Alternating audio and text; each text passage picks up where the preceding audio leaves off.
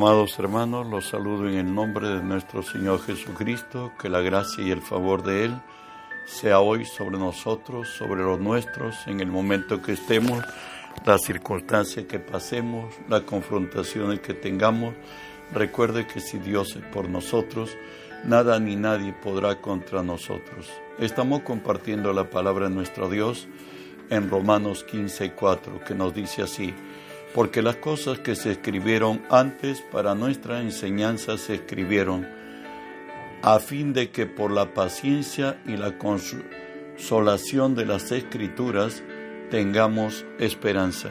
Oramos, Padre, bendigo tu nombre, te doy gracias que siendo hombre me concedes el privilegio de presentarme delante de ti y ponerme por ti delante de tu pueblo, Señor. Por ello, te cedo mi voluntad, mis pensamientos, las palabras de mi boca, mis actitudes y acciones, las sujeto y las someto a ti, Señor Dios, y tú que vives en mí, haz tu obra a través de mí.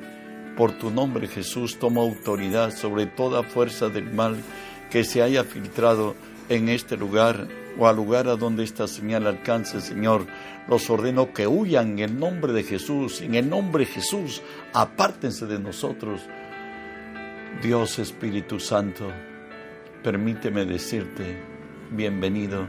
Hoy unge mis labios con tu poder, pon tus palabras en mi boca, unge los oídos de mis hermanos, para que tu palabra se quede en nosotros. Háblanos hoy, buen Dios, en el nombre de Jesús.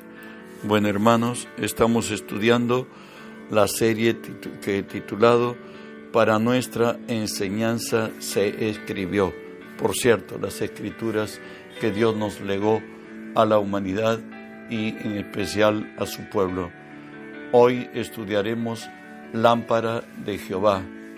Por cierto, nacer del Espíritu es la única condición para ver el reino de Dios Jesús introdujo su mensaje a la visita de Nicodemo. Escuchémoslo en Juan 3, del 3 al 6. Respondió Jesús y le dijo, De cierto, de cierto te digo, que el que no naciere de nuevo no puede ver el reino de Dios. Nicodemo le dijo, ¿cómo puede un hombre nacer siendo viejo? ¿Puede acaso entrar por segunda vez al vientre de su madre y nacer? Respondió Jesús, de cierto, de cierto te digo, que el que no naciere de agua y del Espíritu no puede entrar en el reino de Dios. Lo que es nacido de la carne, carne es, y lo que es nacido del Espíritu, Espíritu es. Jesús mismo en Mateo 22, 32 dice, Yo soy el Dios de Abraham, el Dios de Isaac y el Dios de Jacob. Dios no es Dios de muertos, sino de vivos. Recordamos, hagamos memoria, en el Edén nuestros primeros padres tuvieron una advertencia con sentencia firme y este está en Génesis 2, donde Dios le dice al hombre, mas del árbol de la ciencia y del bien y del mal no comerás, porque el día que de él comieres, ciertamente morirás. Recuerde que ellos comieron, murieron espiritualmente, más adelante con trascendencia de muerte física y todo ello, pero sin embargo la condición es que Dios se apartó de ellos y ellos murieron espiritualmente, se convirtieron en hombres racionales y bajo esta circunstancia, quienes por gracia de Cristo hemos sido hallados, nos dice Efesios 2.1, y Él os dio vida cuando estabais muertos en vuestros delitos y pecados. Colosenses 2 lo amplía el conocimiento en qué consiste que hoy nosotros seamos, estemos vivos y vivos en el Espíritu. Nos dice, y a vosotros, estando muertos en pecados y en la incircuncisión de vuestra carne, os dio vida juntamente con Él, perdonándoos todos los pecados. Al venir a Cristo, todos nuestros pecados por la sangre de Jesús son extinguidos Y esa es la gracia de Dios. Y no solo eso se produce, sino que hay una fusión entre los cielos y la tierra, como lo dice Efesios 1, dándonos a conocer el misterio de su voluntad según su beneplácito, el cual se había propuesto en sí mismo de reunir todas las cosas en Cristo en la dispensación del cumplimiento de los tiempos, así las que están en los cielos como las que están en la tierra. La voluntad del Padre fue de reunir todas las cosas que están en los cielos como las que están aquí en la tierra. al venir Cristo a esta tierra, él mismo dijo, el reino de los cielos se ha acercado. Y cuando uno acepta a Jesús como Señor y Salvador, nos dice la palabra que el que se une al Señor, un espíritu es con Él. Cuando recibimos a Cristo Jesús como nuestro Señor y Salvador, hemos nacido en el Espíritu y vivimos y debemos vivir en el Espíritu. ¿Sabes? Al Espíritu la Biblia le llama corazón. También lo identifica como hombre interior, o sea, espíritu, corazón, hombre interior, porque habita en lo más profundo, en lo más íntimo del ser humano, redimido, no es en todo hombre. Su principal actividad es tener contacto con Dios, recibir su guía, su favor y escuchar la voz del Creador, siempre y cuando esta persona sea consciente de este celestial privilegio. Desgraciadamente, no todos los que nacieron de nuevo conocen lo que hoy por la virtud de la gracia del Señor, Dios te lo está dando a conocer. En Proverbios 20, 27 nos dice la palabra, lámpara de Jehová es el espíritu del hombre, la cual escudriña lo más profundo del corazón. Recuerda que Dios es espíritu y Dios se comunica de espíritu a espíritu. Y para en el libro de Proverbios lo encontramos que es lámpara de Jehová el espíritu del hombre. David, entendido en el caminar en el espíritu, nos dice, le dice a Dios, tú encenderás mi lámpara, mi espíritu en otra manera. Jehová mi Dios alumbrará mis tinieblas. ¿Sabes?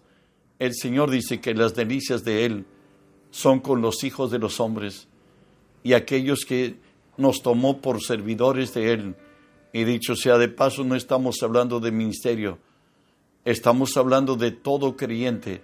Somos siervos de Cristo, sea varón o sea mujer. Y de ahí que la palabra nos dice que somos colaboradores de Dios en la labranza de Dios. Y la labranza de Dios es esta tierra. La labranza de Dios es los que están en torno tuyo, que esperan de Dios a través de ti. ¿Sabes? El hombre espiritual opera en tres áreas. La primera es la comunión. La palabra nos dice, te estoy hablando de 2 Corintios 4, 16, y nos dice la palabra, aunque este hombre viejo, este hombre, este nuestro hombre exterior, se va desgastando, el interior, no obstante, se renueva cada día. Es en la comunión con Dios es que Dios va alimentando nuestro espíritu, trayendo respuesta a nuestras necesidades, a nuestro dolor, a nuestro quebranto. También nos motiva a lo que Dios quiere hacer por nosotros y a través de nosotros. Lo primero, la primera área es la comunión, esta área del espíritu por la que podemos ver y penetrar el mundo espiritual y los tesoros escondidos de Dios, experimentar la gloria de Dios para así transformarnos a su imagen. De ahí que nos dice la palabra, bueno, nuevamente leo, lámpara de Jehová es el espíritu del hombre, la cual escudriña lo más profundo del corazón.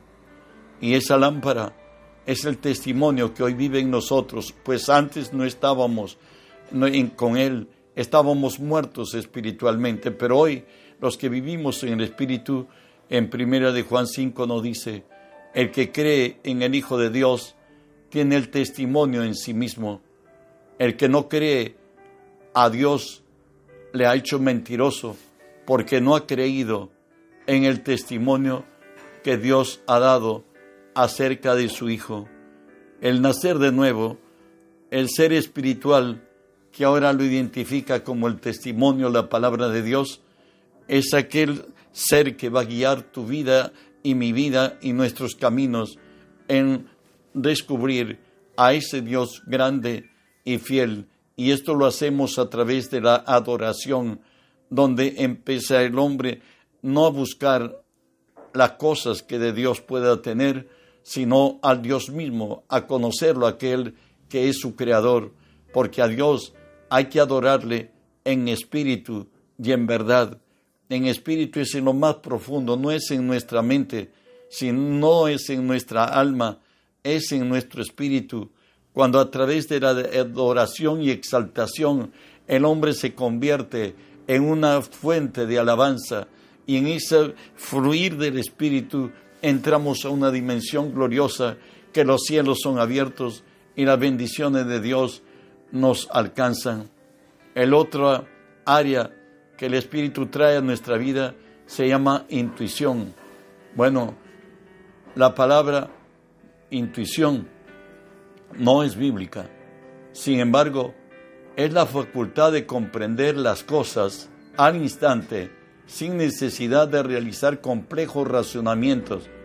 La intuición está relacionada al conocimiento inmediato, directo, autoevidente. No requiere, por tanto, de ninguna deducción. ¿Cuántas veces tú que has nacido de Dios sabías que hoy es el día de que, bueno, tus problemas se resuelven, tus circunstancias cambian y parece que, que lo has visto, parece que lo has oído, pero eso te lo dio el Espíritu que vive en ti. Por eso nos dice la palabra que Él es el testigo interior.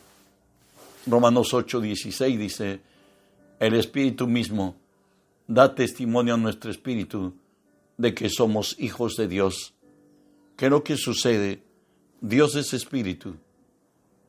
Se dice que hay rayos de luz que viajan a miles y a millones de kilómetros, a 300 mil kilómetros por segundo para llegar a la Tierra. Imagínese, ¿dónde estará Dios? Él no nos puede oír, pero porque Él es espíritu, sí podemos hablar. Dios es espíritu y de espíritu a espíritu es la comunión, por lo cual es, muchas veces sin razón lógica parece oír, ver, hacer cosas sobrenaturalmente. A veces nos preguntamos, ¿y por qué yo no pensé hablar esto, pero lo estoy hablando? No pensé decir esto, pero, pero era lo que Dios había puesto en tu espíritu. ¿Sabes? Muchas veces Dios impide nuestro accionar, como viajar, hablar, escribir. De pronto te ponen en stand-by. Estabas tú dando y avanzando, pero llegó el momento que ya todo se fue. No es que nosotros hayamos, tengamos una, ¿qué te puedo decir? Una incapacidad en nuestras decisiones. No, sino que hoy, unidos al Espíritu, Él tiene el control de nuestra vida y nos pone que algunas cosas que hicimos en un tiempo, hoy están esperando otro tiempo y Dios te como que nos desconectó, nos desenchufó. ¿Sabe qué? Esto lo dice Filipenses 2.13, porque Dios es el que produce en, en vosotros así el querer como el hacer por su buena voluntad. Pero otras veces trae pensamientos a nuestra mente que proyectan y clarifican metas o planes pensados en otro tiempo y logran determinar que es el tiempo de ejecutar. Es como la luz verde en tu corazón. Es el testimonio de tu del Espíritu en avanzar. Como que Dios te hace ver que el rompecabezas ya completó y que está perfecto y que ahora es la hora de avanzar, es la hora de reemprender muchas veces sueños que pasaron olvidados, que están en stand-by, pero que ahora es el tiempo que Dios trae a nuestra vida de ejecutarlos. Avanzamos. ¿Sabes? tenemos otro, la conciencia. Todo hombre tiene conocimiento del bien y del mal, pero sin Cristo siempre tergiversado a nuestra razón de ser, a la calidad de vida que llevamos, a las circunstancias que nos marcaron y en donde nos encontramos. ¿Sabes qué? Dios se ha reservado a sí mismo a cada uno mediante el sentido interno de lo que es correcto y de lo que es incorrecto. Eso habla la voluntad. Sin embargo, la conciencia espiritual es la voz del Espíritu que sabe cuando las cosas se han hecho mal. Y de ahí que en primera de Juan 3:21 nos dice, amados, si vuestro corazón no nos reprende, confianza tenemos en Dios. Dentro de nosotros hay el juez, es el Espíritu de Dios, es en nuestra conciencia que aprueba o desaprueba nuestros caminos. Jesús dijo en Juan 16, cuando Él venga, por cierto, el Espíritu Santo, convencerá al mundo de pecado, de justicia y de juicio. Hay una voz interior que califica nuestro proceder. De pronto nos hemos salido con la suya, hemos, hemos dañado a otros. La carne se felicita de haber hecho lo malo, pero hay algo interior nuestro, que es el espíritu, que te dice hipócrita. ¿Por qué lo hiciste? Ve, reconcíliate, perdónale, pídele perdón. Eso es el espíritu. ¿Sabe qué? La nueva criatura que vive en nosotros, el espíritu, es muy sensible. Él nos alerta. De ahí que en primera de Juan 3.9 dice, todo aquel que es nacido de Dios no practique el pecado porque la simiente de Dios permanece en él y no puede pecar, porque es nacido de nuevo. Hoy nos confrontaríamos ante esta verdad. ¿Es verdad o es mentira?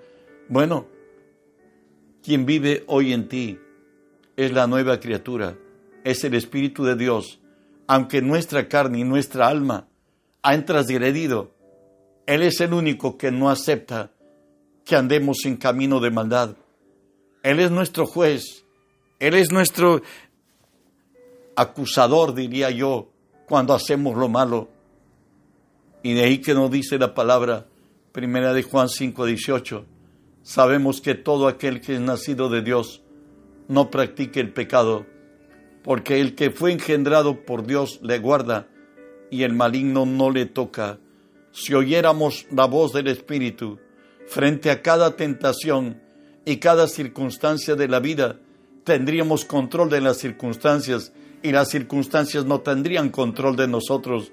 No tendríamos que lamentar ese paso que dimos en falso, esa mirada que no fue bien dirigida, esa palabra que no fue hecha con sazón.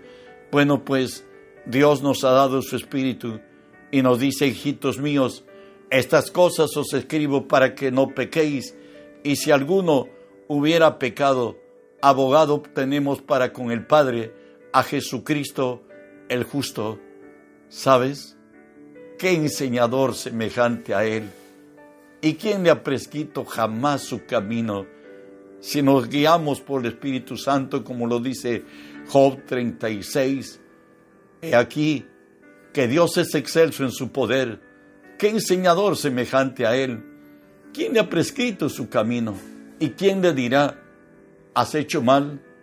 No hay ser que haya anulado y haya invalidado o dejó sin efecto lo determinado por él.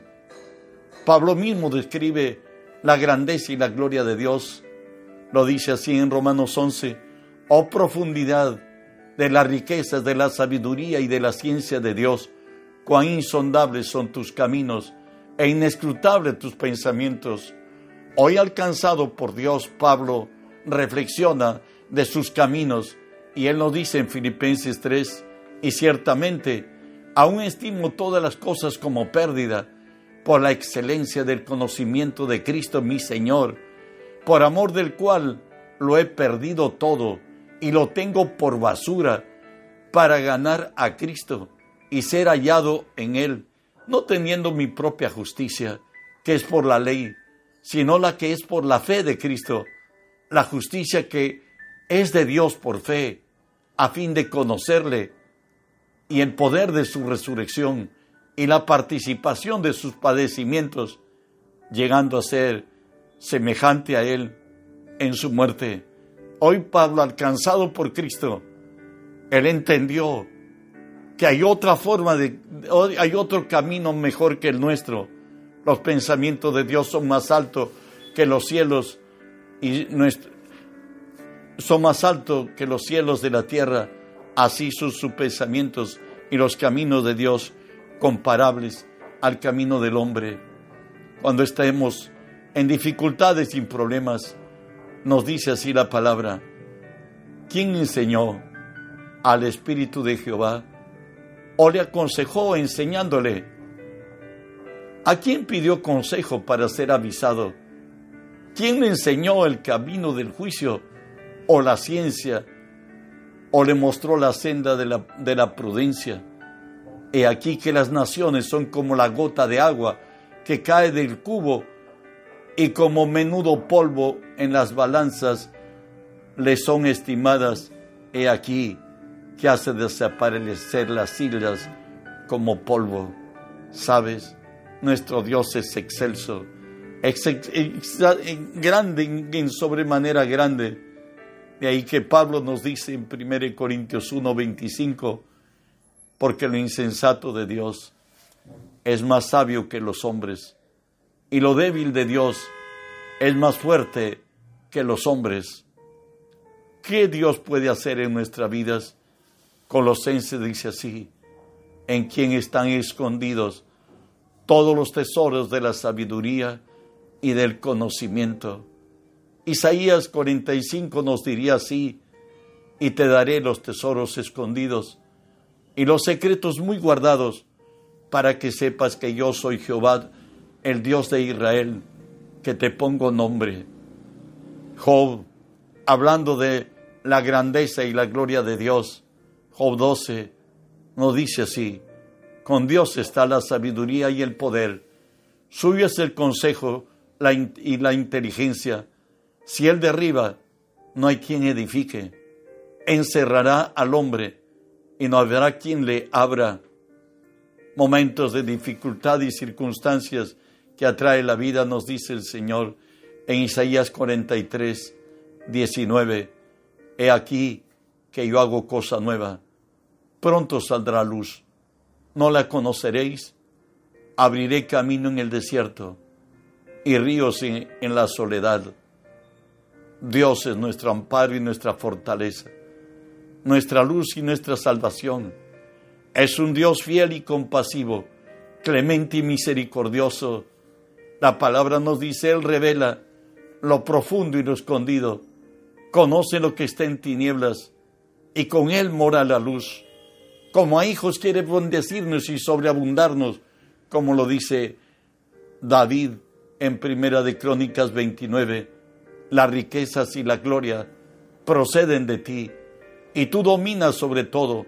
En tu mano está la fuerza y el poder, y en tu mano el hacer grande y dar poder a todos. Terminamos con David, creo, el hombre que más recibió de Dios excepto de la única de María, la madre de Jesús. Bueno, nos dice David, Salmo 18, del 31 al 35, ¿por qué? ¿Quién es Dios sino solo Jehová? ¿Y qué roca hay fuera de nuestro Dios? Dios es el que me ciñe de poder, el que hace perfecto mi camino, que hace mis pies como de siervas que me hace estar firme sobre mis alturas, quien adiestra mis manos para la batalla, para entesar con mis brazos el arco de bronce. Me diste a sí mismo escudo de tu salvación, tu diestra me sustentó y tu benignidad me ha engrandecido. El Dios de, de David es Dios nuestro. El Espíritu puede guiarte a caminos gloriosos portentosos, excelsos. Dios puede hacer mucho más en tu vida y en la mía. Lámpara del Señor es el espíritu del hombre. Búscalo y lo hallarás. Él es tu Dios. Él es la fuerza de tu vida. Que la gracia de Dios sea contigo. No olvides que tenemos que extender el reino. Reenvíe el mensaje, que la tierra sea llena del conocimiento de Dios, como las aguas cubren la mar. Bendición.